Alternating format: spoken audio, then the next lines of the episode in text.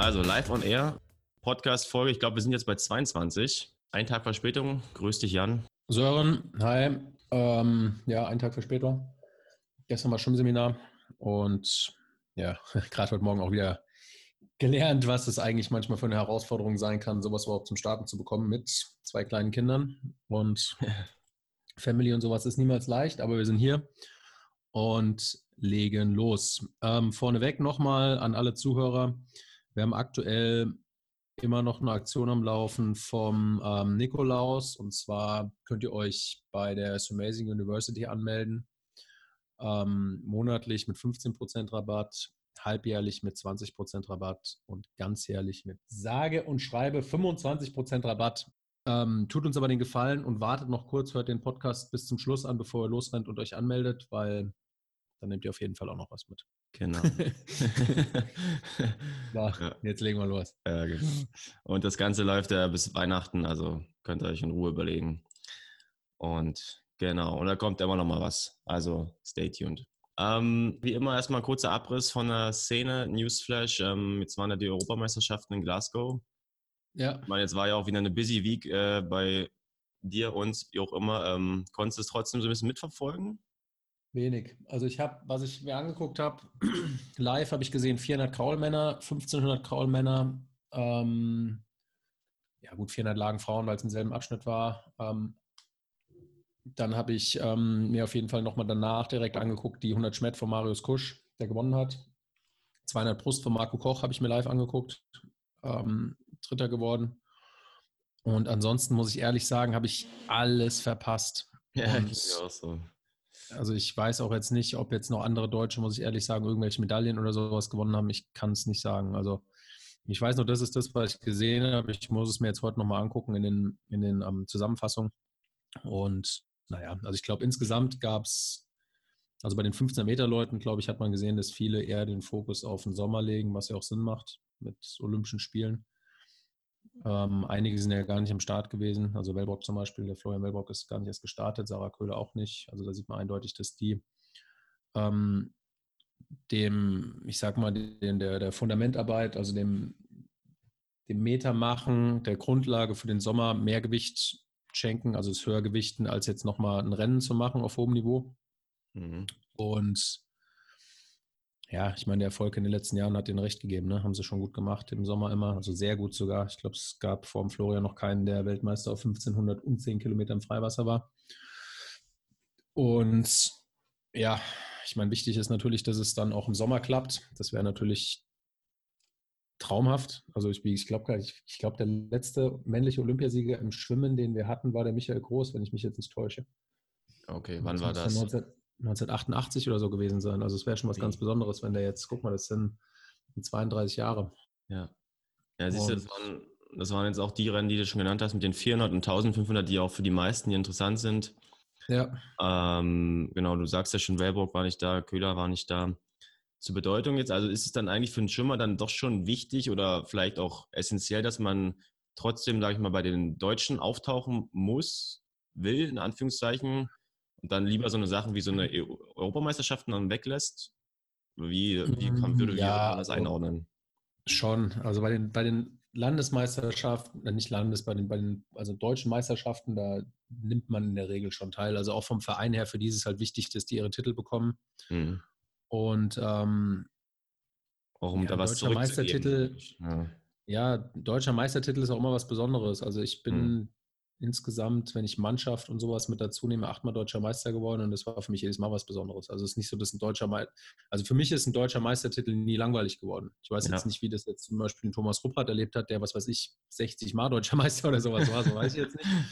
Aber für mich war es immer was Besonderes, weil du weißt halt in dem Moment exakt, du bist der Beste in deinem Heimatland, also in deinem Land. Und das fand ich schon immer echt cool. Und das ist auch das Erste, was du machen musst, damit du überhaupt zum nächsten Level kommst. Also du kannst nicht einfach, also du musst dich ja beim Schwimmen für eine WM und für eine EM qualifizieren. Und da reicht manchmal auch ein zweiter Platz oder bei einer Staffel kann auch ein vierter oder ein fünfter Platz reichen. Aber in der Regel musst du da eigentlich schon gewinnen und eine gewisse Zeit erreichen, dass du überhaupt weiterkommst. Und ja, und danach kann man immer noch entscheiden, was man dann machen will. Und eine Kurzbahn-Europameisterschaft, ist ähm, vom Stellenwert natürlich nicht mit den Sachen zu vergleichen, die auf der Langbahn passieren. Mhm. Also bei mir, ich bin da, ich meine, klar, als ich damals Europameister geworden bin auf der Kurzbahn, habe ich alle Athleten, die zu der Zeit absolute Spitze waren, geschlagen. Und das ist auch immer noch ein Rennen, wo ich echt stolz drauf bin und mich manchmal heute noch frage, wie das funktioniert hat, aber hat funktioniert. Und dementsprechend ist der Titel mir schon viel wert, aber ich weiß auch, dass die, dass viele Nationen das vielleicht nicht ganz so ernst nehmen wie der deutsche Schimpfverband. Hm.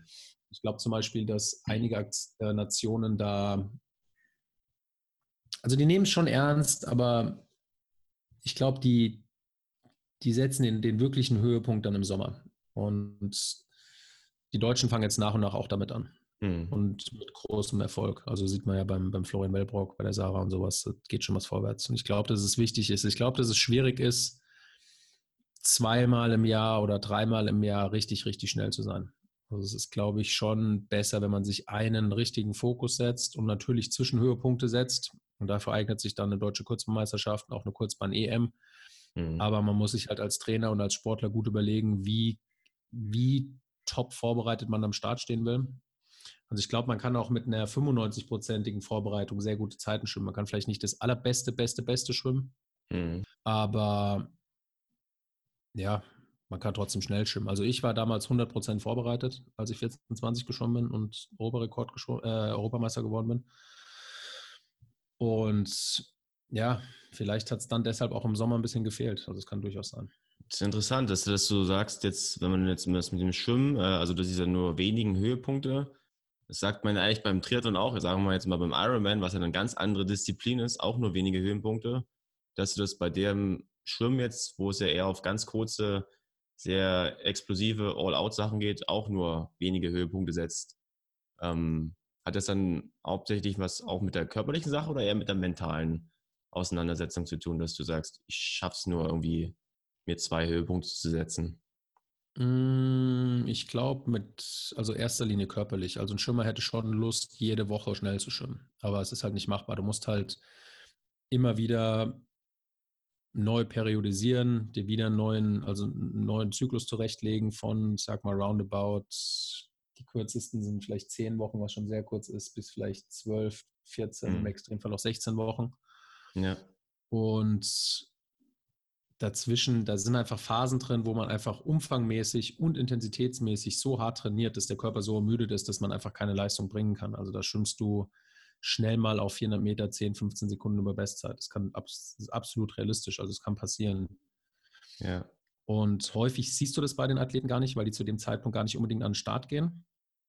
Aber also besonders wenn du deine Athleten hart trainierst und dann auch noch in der Trainingsbadehose im Wettkampf schwimmen lässt, da siehst du zum Teil dann schon Zeit, wo du denkst, musst als Trainer erstmal ein bisschen runterschlucken, weil also das habe ich ja gemacht jetzt in Vorbereitung auf die deutschen Kurzformmeisterschaften mit meinem Team. Mhm. Und also ich kann jetzt zum Beispiel sagen, der Richard ist 400 Lagen 428 geschwommen und dann beim Deutschen 413, also ein 15 Sekunden Unterschied. Ja. Und mit einer 428 gewinnst du gar nichts. Da gewinnst du noch nicht mal, ja gut, bei den Frauen gewinnst du, aber da, da wird schon schwierig.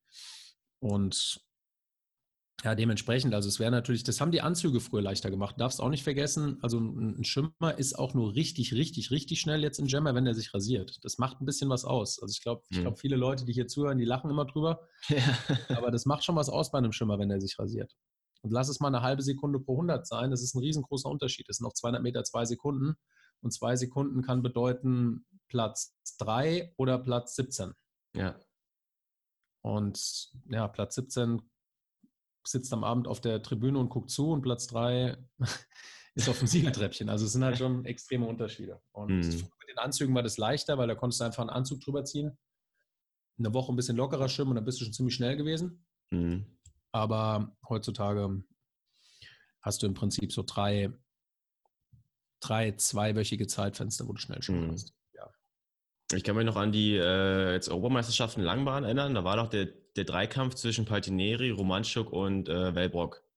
Und die waren genau, ja eigentlich. Aber bei der WM dann auch wieder dasselbe, ja. Das oder bei der WM, ja. Also die waren ja alle gleich auf. Was mich jetzt nur ein bisschen gewundert hatte, um das mhm. nochmal abzuschließen mit den Kurzbahnmeisterschaften, dass äh, Paltineri ist, glaube ich, zweimal im Vorlauf und im Finale 4,17 geschwommen. Und Romanchuk ist äh, 4, äh, 14,32, glaube ich, geschwommen. Was ja jetzt schon nochmal ein krass, also Anführungszeichen, schon nochmal ein Unterschied ist. Ob er dann auch ja, einfach. Ist deutlich langsamer gewesen, ne? Ja, ja, deutlich langsamer. Ob er jetzt auch so, wie du schon sagst, einfach voll im Training war und man uns jetzt einfach gesehen hat. Also da hatte ich mich so ein bisschen gewundert, so, oder vielleicht, ich weiß nicht, ich kann es ja nochmal einordnen. Ja, ich glaube einfach, dass das ein schweres Rennen war. Ne? Also es kam mir bekannt vor. Also ich bin ja das Jahr drauf, 2010 dann als Titelverteidiger hingefahren und auch nur Fünfter geworden. Ja. Das war ein ähnliches Rennen. Ich bin eigentlich auch reingekommen und dann sogar relativ schnell geführt. Der Romanchuk war ja auch kurz vorne. Und dann hat der Paltrinieri so bei 600 Meter deutlich angezogen. Und wenn du dann nicht mitkommst, dann tut dir auf einmal alles doppelt so sehr weh und dann ist es sehr, sehr schwer, da noch ein gutes Rennen draus zu machen. Und das war bei mir genauso. Also ich bin mit 14,40 oder sowas, habe ich mich qualifiziert.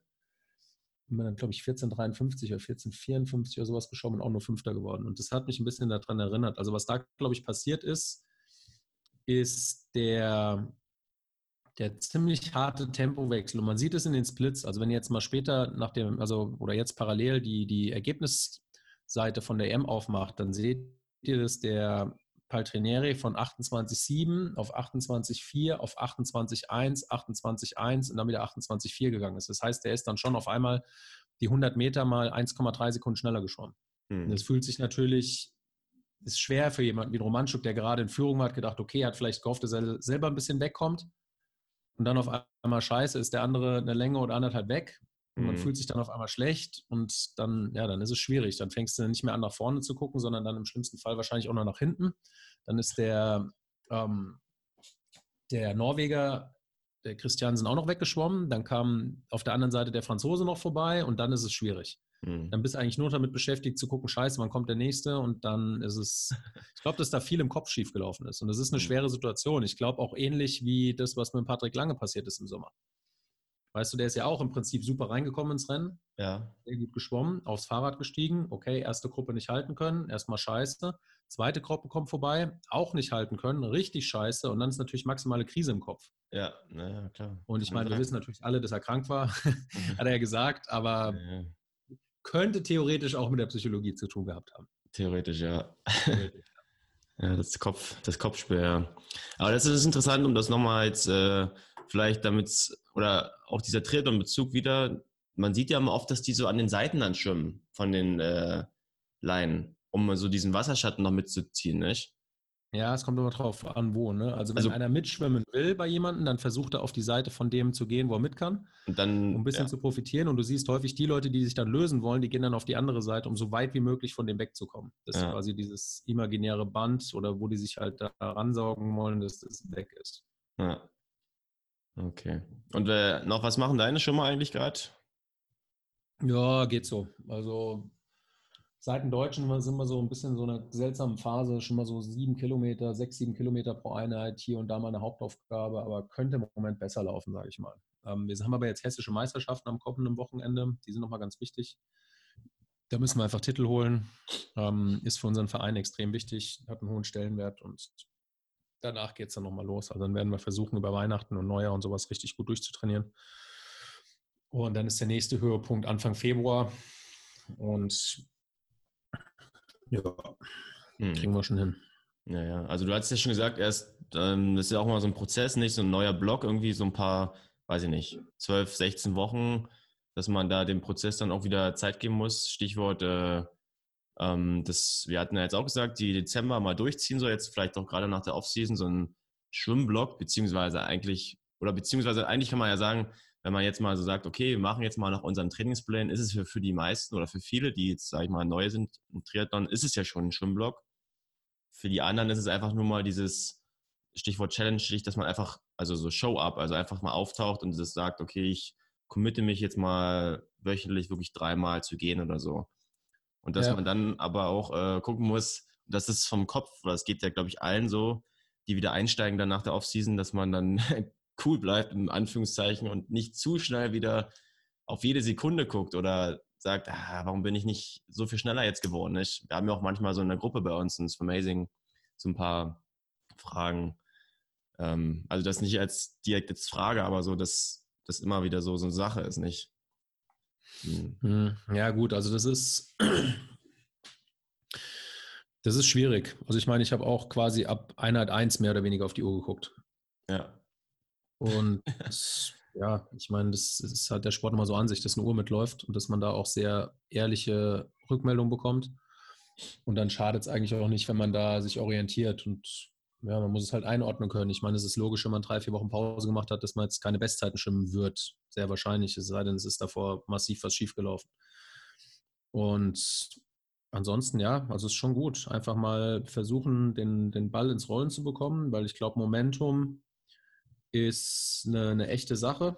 Also wenn man mal wirklich so in der Routine drin ist und es zur Normalität wird, dass man drei bis viermal die Woche schwimmen geht, dann ist es auch fast wieder schwer, das einreißen zu lassen, weil dann ist man da so drin und so gewöhnt, dass man einfach wirklich sich Zeit dafür nimmt und dann schon fast ein bisschen böse wird, wenn es nicht funktioniert ja. mit dem Training. Und andersrum ist es aber genauso, wenn man sich, wenn man sich erstmal auf der Couch bequem gemacht hat und halt quasi gar kein Momentum da ist, dann ist es auch sehr, sehr schwer, das aufzubauen. Aber ich kann nur jedem ans Herz legen, ähm, anzufangen und die ersten zwei, drei Wochen sind nicht so einfach, aber danach geht es eigentlich echt schnell. Und dann, wenn man mal drin ist, dann hat man auch echt Spaß und dann sieht man auch schnell ähm, Fortschritte. Und es ist jetzt erstmal egal, ob das Schwimmen ist oder irgendwas anderes.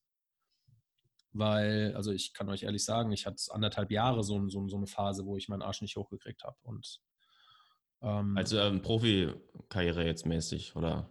Also ich meine, ich war immer im Training ja. und also dann eher, das waren dann eher Phasen, wo ich vielleicht im Training nicht so gut war, vielleicht mich nicht so verausgabt habe, aber ich bin immer ins Training gegangen. Das war bei mir so automatisiert wie Essen und Trinken.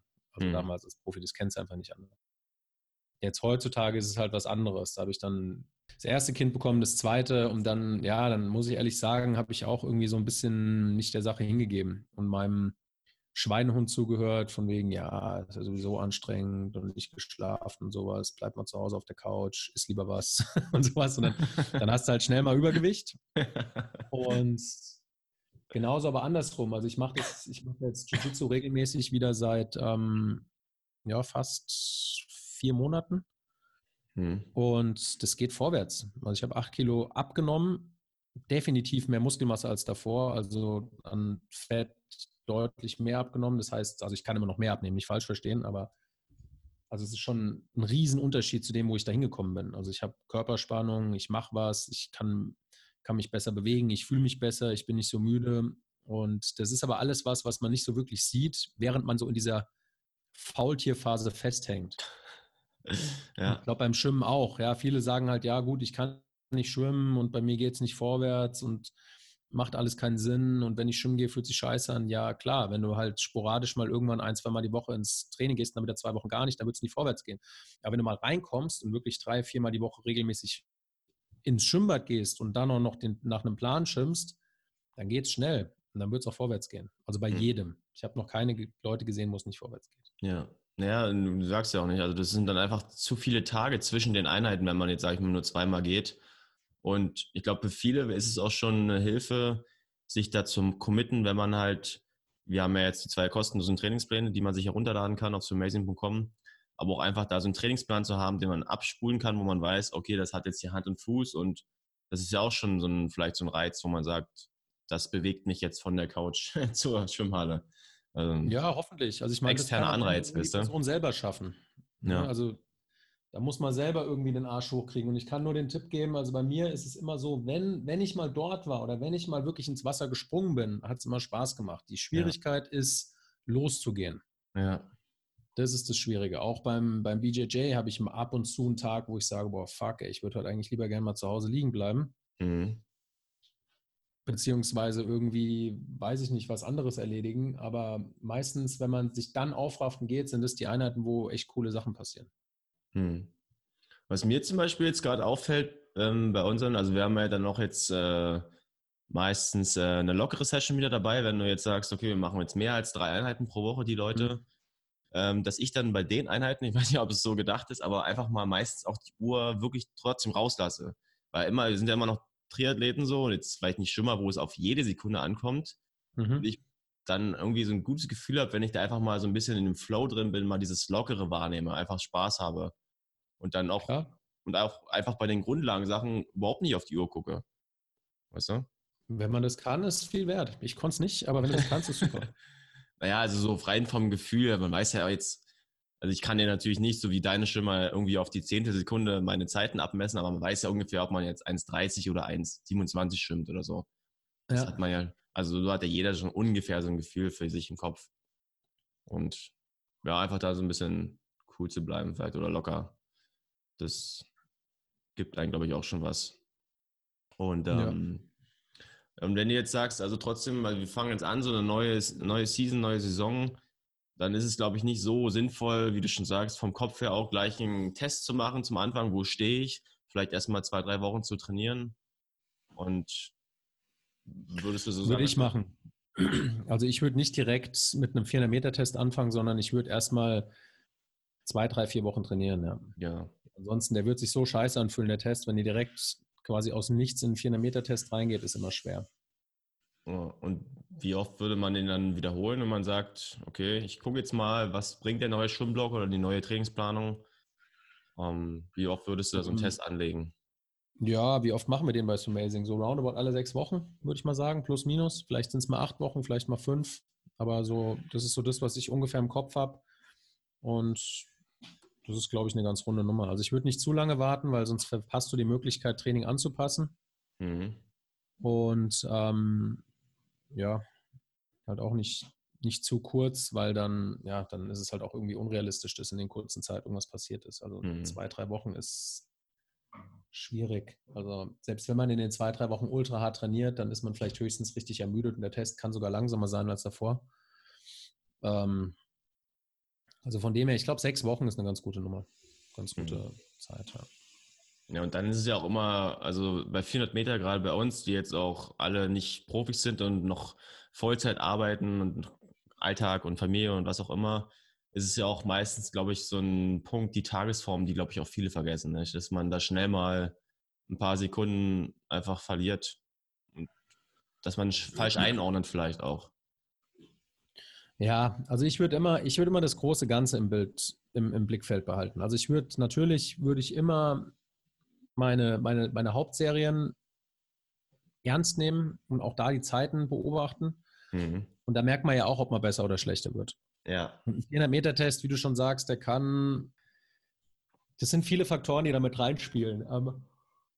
Also zum Beispiel, ich mache das schon so in der Planung, dass davor in der Regel immer eine Einheit locker ist. Also ja. ich versuche die Wochen, wo die Tests sind, schon vergleichbar zu halten. Dass es nicht halt irgendwie so ist, dass man allein von dem Schwimmprogramm schon mehr ermüdet ist als sonst. Mhm. Aber ich kann natürlich nicht kontrollieren, was auf dem Rad gemacht wird, was beim Laufen gemacht wird, was im Job passiert. Also vielleicht muss gerade irgendwie in der Woche ein riesengroßes Projekt abgegeben werden. Überstunden, spät ins Bett, wenig geschlafen. Ähm, vielleicht sind Kinder krank, vielleicht ist man selber ein bisschen krank. Also es sind so viele Faktoren, die damit reinspielen können. Mhm. Und deswegen, klar, der 400-Meter-Test ist so die ultimative Wahrheit irgendwo. Ja.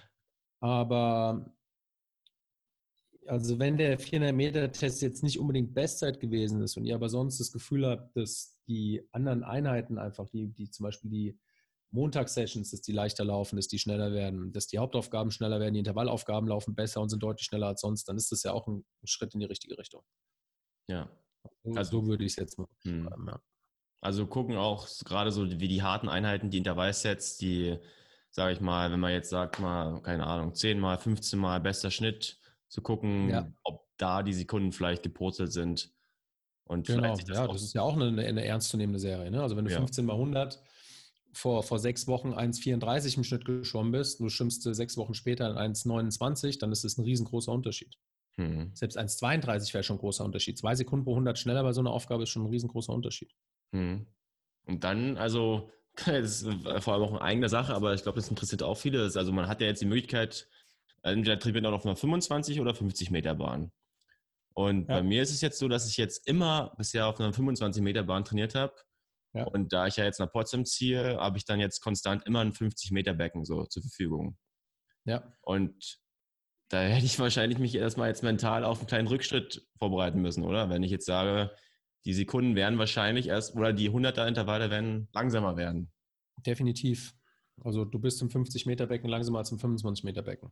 Das ist auf jeden Fall so. Da kannst du dich darauf einstellen.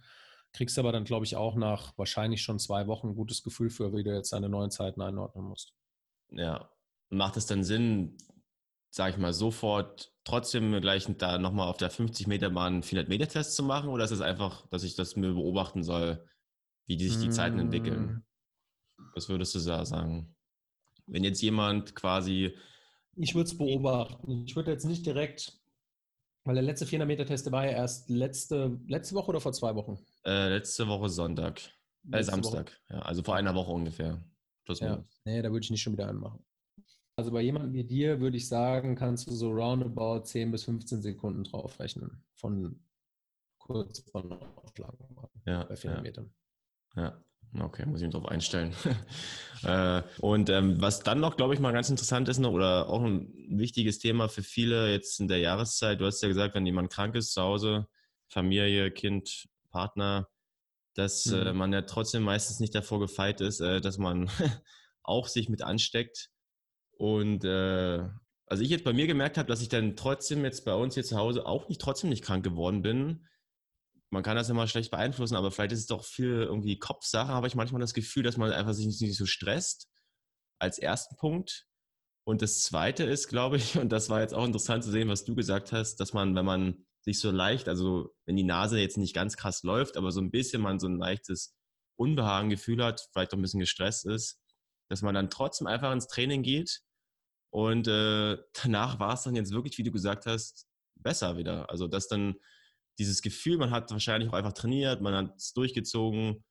Und da konnte ich das jetzt quasi an mir selber mal sehen, dass man, wenn man so ganz leicht so ein bisschen was hat, jetzt nicht Infekt oder so, dass man dann trotzdem ins Training locker gehen kann und es wird dann nicht schlechter. Also eben, im Gegenteil, man kann vielleicht noch was abwenden. Das fand ich echt äh, interessant ja. zu sehen. Ja, glaube ich schon. Geht, geht schon ganz gut. Also wenn es nicht schon zu weit ist. Ähm, ich würde auch sagen, dass wahrscheinlich, ähm, also ich bin kein Arzt, aber ich würde jetzt sagen, aufgeschoben ist nicht unbedingt aufgehoben. Also es kann dann schon sein, dass es irgendwann dann trotzdem nochmal rauskommt. Häufig passiert es dann, wenn der Druck so ein bisschen abfällt von den Athleten. Also leider manchmal in der Taperphase oder dann nach dem Wettkampf werden die nochmal krank. Ja, ich meine, es ist schwierig. Also ich, also ich kann nur jedem den Tipp geben, was bei mir einen riesengroßen Unterschied macht, ist, wie viel ich schlafe. Mhm. Und gut, mittlerweile mit zwei Kindern ist es halt so, mittlerweile, wenn ich sechs Stunden habe, dann reicht es mir eigentlich. Das hätte früher, hätte ich drei, drei Nächte hintereinander nur sechs Stunden geschlafen, wäre ich krank geworden. Ja. Mittlerweile Jetzt sechs geht's. Stunden Luxus schon. Naja, Luxus nicht, aber also, sechs ist so das, womit ich gerade so klarkomme. Ja, das ist, ist noch okay. Mhm. Und ideal ist es nicht. Also man wirklich viel Sport macht, würde ich schon sagen, versucht Minimum sieben, eher acht Stunden nachts zu schlafen. Und dann, ich meine, dann gibt es natürlich auch Sachen, die einfach dumm sind. Also wenn ich jetzt abends in einen Club gehe, dann ist es halt nicht schlecht, wenn man eine Jacke mitnimmt. Ich meine, klar, es sieht cooler aus, wenn man im T-Shirt durch die Gegend läuft oder im, im, im, im Dress-Shirt oder sowas. Swag-Level wieder ein bisschen höher, aber der, der geht dann halt gleich wieder ins Negative, wenn man die nächsten zwei Wochen mit einer Krippe im Bett liegt. Also, da ist dann Swag-Level ganz unten, ja. Ja, und ich habe so dumme Sachen auch gemacht. Ich meine, klar, wenn man besoffen ist, dann friert man nicht so sehr und sowas, dann steht man halt mal cool im Shirt einfach irgendwo da draußen bei zwei Grad in der Gegend rum, aber die Quittung, die kommt in der Regel relativ schnell. Ja. Und das betrifft wahrscheinlich eher die jüngeren Zuhörer hier. Ähm, ja, seid halt einfach nicht dumm. Also setzt euch eine Mütze auf, setzt euch, zieht euch eine Jacke an und ja, vielleicht nicht bis zum absoluten Abschuss trinken. Sagt jetzt wieder der Typ, der, naja, ich, ich glaube, die Geschichte, die behalte ich lieber für mich am vom Wochenende. da muss ich gerade wieder an Ryan Lochte denken, weil ich den gerade vor kurzem wieder gesehen habe. Der ist ja jetzt auch wieder voll am Start. Aber das ist ja, ein ja, ja. vielleicht. Also ich hatte am Samstagabend auch einen glorreichen Auftritt. Kurzweilig, aber ja, war, war, war edel. Ja. Ähm, ja, es ist einfach wichtig, dass man da versucht, sich gut zu verhalten. Ja. Und man muss es nicht perfekt machen, aber es gibt halt einfach, also wir haben auch einige Athleten bei der SG Frankfurt, die halt ständig krank sind und ja, oft sind es halt auch die, die dann, was weiß ich, mit offener Jacke durch die Gegend rennen oder ohne Mütze. Und wenn du die Leute siehst, die immer eine Mütze, Schal und Jacke und sowas dabei haben und anhaben, die sind in der Regel auch nicht krank. Also da muss man halt einfach Haare föhnen natürlich, habe ich nie gemacht. Ich habe mir dafür immer eine dicke Mütze aufgezogen. Ich hasse Haare föhnen. Also wirklich Haare föhnen kann ich in meinem ganzen Leben. Gut, als Kind hat es meine Mutter wahrscheinlich mit mir gemacht, aber ich selber Das war ein Negativerlebnis. Also ich glaube ohne Scheiß, dass ich mir in meinem ganzen Leben nicht mehr als fünfmal die Haare geföhnt habe. Das ist irgendwie ja. was, da komme ich überhaupt nicht mit klar. Krieg, kann ich, ich nicht.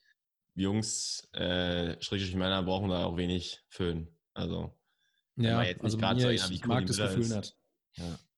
Und dementsprechend halt Mütze auf. Und ja, was man auch machen kann, man kann vorbeugen mit, ähm, mit ähm, Vitamin D, Vitamin C, Zink, B12. Das sind alles so Sachen, die kann man natürlich jetzt auch nehmen. Besonders Vitamin D ist wichtig jetzt hier, wenn, wenn man die Sonne so gut wie gar nicht sieht in Deutschland. Ist der Sören hältst in die Kamera, Profi. Ja, das macht, das macht alles einen Unterschied. Also das, ja. das sind die, die kleinen Sachen, wenn man die alle richtig macht, dann ist dann, dann, dann läppert sich das ganz schön zusammen. Mhm. Also wenn man gar nichts macht, also ich sage mal, okay, ich esse eine Tafel Schokolade oder zwei am Tag, ich esse Cornflakes mit am besten irgendwie mit Zucker, ich trinke viel Milch, ich schlafe nur fünf Stunden, ich nehme überhaupt keine Vitamine, ich renne mit offener Jacke durch die Gegend, dann ist die Wahrscheinlichkeit, dass man krank wird, eher hoch. Ich meine, es gibt auch da so Naturwunder, die sind einfach unverwundbar sozusagen. Die machen einfach, was sie wollen und gar nichts passiert. Aber ja. mit den Normalen von uns ist es halt nicht so. Ja. Wenn man es auf der anderen Seite halt alles richtig macht, man bemüht sich, dass man, sage ich mal, um 22 Uhr das Licht ausmacht, man nimmt seine Vitamine dazu. Man, schön, schön. Ja, man, man, man packt sich dem Wetter entsprechend ein, dann ist in der Regel eigentlich auch alles gut. Und dann wird man auch nicht direkt krank, wenn man mal ein krankes Kind auf dem Arm hat. Also das heißt jetzt nicht, weil meine Kinder krank sind, dass ich automatisch auch krank werde. Das ist sogar sehr, sehr selten der Fall.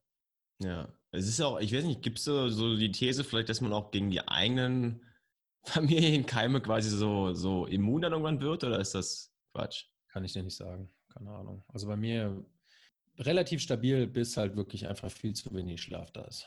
Ja, ja. Was ich mir so ein bisschen erklärt hatte, so als Laie, dass, weil du ja auch sagst, in der Taper-Phase oder nach Wettkämpfen ist dann Immunsystem quasi fällt dann so flach dass mhm. dann der Körper, wenn du jetzt so ein bisschen leicht angeschlagen bist und dann weiter trainierst, hat der, das Immunsystem gar keine Chance, irgendwas zu entwickeln, weil es so beschäftigt ist, irgendwelche Reize zu verarbeiten, also Trainingsreize, dass mhm. es gar nicht krank werden kann und dann quasi, wenn du dann ruhig machst, dann kommen keine Trainingsreize mehr und dann sagt sich das Immunsystem, yo, jetzt hauen wir mal rein. Ja, Stress, Stress blockiert es auf jeden Fall, ja. Wenn der Stress dann weg ist, dann, ja, dann mhm. geht's los in der Regel. Und äh, gibst du da deinen Tim, äh, Tims, ja, gibst du da deinen Leuten äh, Tipps mit äh, an den Start oder so Leute hier, ich will euch, wie du schon sagst, so mit Jacke da sehen oder keine Ahnung, Desinfizier Desinfizierungsgel oder weiß ich nicht. Ich meine, ihr seid ja schon so ein bisschen profihaft unterwegs schon, so in Anführungszeichen. Oder müssen sie das selber wissen? Ja, schon. Aber ich glaube, ich glaube, wenn du diese kontaminierten Gegenden nicht verkraften kannst, dann ist eh schon mal was faul. Ja. Also ich, ich halte jetzt nichts davon. Also wenn, ich denke immer, wenn ich die Leute sehe, die mit ihrem Handdesinfektionsmittel durch die Gegend rennen, das sind für mich eher, eher die, wo du die Uhr nachstellen kannst, dass die krank werden. weißt du, wenn du dich schon so damit im Kopf auch auseinandersetzt, dann. Nach jedem Handschlag also erstmal. erstmal so Typen gibt's. So Typen gibt's. Also ich muss ehrlich sagen, in der U-Bahn hätte ich es zum Teil auch gerne. Das ist das nächste, womit du mich jagen kannst, ist so in der U-Bahn so, die mich irgendwo festhalten oder sowas nichts für mich. Aber ansonsten. Ähm, das ist was anderes, ja. Okay. Also da hätte ich auch gern manchmal so ein Desinfektionsgel oder wie die Dinger da heißen. Aber vom ja, Prinzip, also ich glaube, das braucht man eigentlich nicht unbedingt. Ich glaube, wichtiger ist, dass man halt gut ausgeschlafen ist, ähm, Vitaminhaushalt gut ist. Die Ernährung sollte prinzipiell gut sein. Also wenn du halt dich halt auch einfach richtig scheiße ernährst die ganze Zeit. Klar, du kannst natürlich mit ähm, Nahrungsergänzungsmitteln versuchen, auszugleichen und so zuzuführen. Aber ich sag mhm. mal, ihr könnt euch ja mal den Film Super Size Me angucken, dann wisst ihr, was ich meine. Das mhm. ist also eher, wenn man ganz nur Scheiße ist, dann ist es halt auch nicht gut. Ja, das ist auch eine krasse Doku, ja. Und ich glaube wirklich, dieses Mentale ist halt auch, es gibt da auch so den, das Gegenüber von dem Placebo-Effekt ist ja der Nocebo-Effekt, dass wenn du dir quasi Negatives schon einredest, dass es so kommt und dass man wahrscheinlich, wenn man ständig denkt, oh Gott, hoffentlich werde ich nicht krank, hoffentlich werde ich nicht krank, dass man dann auch die Uhr danach stellen kann, dass man vielleicht dann doch eher noch krank wird, als die, die da ein bisschen entspannter mit umgehen. Also so ich mhm. auch manchmal das Gefühl einfach. Ja, aber gut. Das ist halt auch. Ja, glaube ich, so auch was dran, ja. Nicht so leicht zu definitiv. sagen. Also wie gesagt, die Trainingspläne könnt ihr euch runterladen, sind auf amazing.com online. Beginner- und fortgeschrittenen Plan. Und da könnt ihr uns gerne Feedback auch geben, beziehungsweise einfach fragen. Das haben ja auch schon einige Leute mal angefragt. Äh, ist ja auch immer nicht ganz so leicht, wenn man da so eine neue Trainingsplanung hat, da direkt einzusteigen oder durchzusteigen. Ist ja auch völlig normal. Äh, da könnt ihr auch gerne jederzeit eure Fragen stellen. Genau. Und die werden immer wöchentlich, also die, für die Leute nicht, dass ihr jetzt Panik bekommt und ihr ladet euch einen Plan runter, das ist nur eine Woche da. Also der Sören, der macht die wöchentlich immer wieder, werden die neu eingestellt. Ich schreibe die, also ich habe die vier Wochen schon fertig geschrieben, also sie sind schon fertig, aber die werden quasi wöchentlich ausgetauscht. Also es sind nicht die kompletten vier Wochen auf einmal verfügbar, sondern die werden immer wöchentlich neu eingestellt. Genau. Gestern ist 12 Uhr ist der, die zweite Woche rausgekommen, äh, online gegangen für KW 50. Und ansonsten dann Mittwoch äh, das YouTube-Video Challenge Dich, das ist auch nochmal ganz interessant. Äh, da geht es auch nochmal Stichwort Komfortzone. Und ähm, ja, ansonsten bleibt weiter auf Social Media dabei. Da kommt immer mal wieder was jetzt die nächsten Tage und Wochen. Gut, ja, danke, dass ihr dabei wart. Ähm, ich weiß nicht, ob es heute super unterhaltsam war. Vielleicht nicht ganz so. Ich muss ehrlich sagen, ich bin von dem Wochenende noch ein bisschen platt. Aber ich glaube trotzdem, dass ein paar kleine Weisheiten mit dabei waren, ja, die wahrscheinlich glaub... eher Common Sense sind, aber wer weiß, vielleicht hat der eine oder andere oder die andere das noch nicht gehört und dann hat es wahrscheinlich trotzdem ein kleines bisschen geholfen. Ansonsten ähm, gibt es auf jeden Fall demnächst auch Podcasts mit Gästen. Ähm, der, der Jan, Jan Basso heißt der, ist mein, mein BJJ-Trainer, der ist ganz heiß, der hat Bock, der will auf jeden Fall auch mit mal vorbeikommen und ist sicherlich auch jemand, von dem man viel lernen kann. Also der macht das professionell, ist sein Job und trainiert sicherlich 20 bis 30 Stunden die Woche, hat immer sein, sein Essen mit dabei, gibt sich immer Mühe, was er isst und was er de also sehr, sehr vorbildlich. Und deswegen freue ich mich, dass der kommt und vielleicht auch den einen oder anderen Tipp geben kann, wie der, wie der sich da strukturiert. Und mhm. das ist natürlich eine komplett andere Sportart, aber ich glaube, man kann prinzipiell von egal wem, wenn das einer gut macht, immer was mitnehmen. Ja, definitiv. Ja. Das war das Schlusswort. Das, das Schlusswort. Das Ende vom Podcast. Wir hören uns. Macht's gut. Ciao.